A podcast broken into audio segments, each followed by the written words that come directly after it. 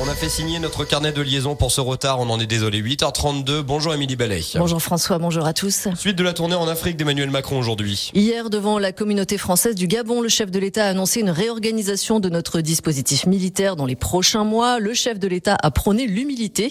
Il est arrivé hier soir en Angola.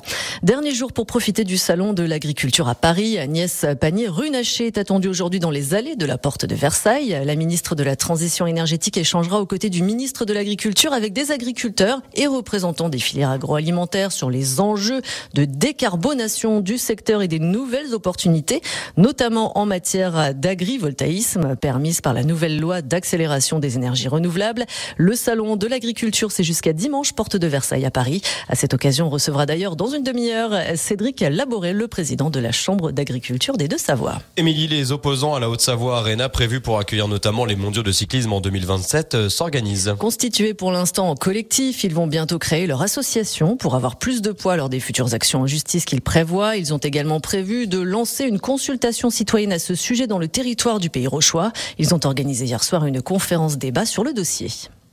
Les autorités de Haute-Savoie font la chasse aux pollueurs. Le Colden, une nouvelle instance créée spécialement pour ça, a organisé mardi une opération de contrôle anti-pollution dans la zone de la maladie racluse.